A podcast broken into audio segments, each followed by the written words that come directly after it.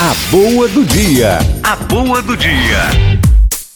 Na segunda vinda de Jesus, ele virá glorioso, revestido de toda a sua glória e de todo o seu poder. E aí ele não vem mais para nos salvar.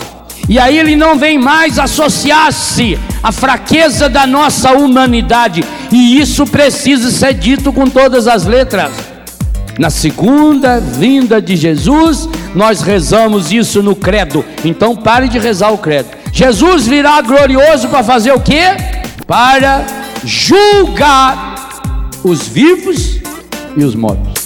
Então, entre a primeira vinda de Jesus, na fragilidade do presépio, e a segunda vinda de Jesus, glorioso, aonde o céu vai se abrir, os anjos vão triunfar, nós, nós o veremos descendo por entre as nuvens, com poder e glória, para julgar, para trazer à tona aquilo que nós somos e aquilo que nós fizemos ou deixamos de fazer entre a primeira vinda de Jesus, porque a primeira vinda de Jesus, e é bom lembrar isso, ela inclui o nascimento e a morte de Jesus.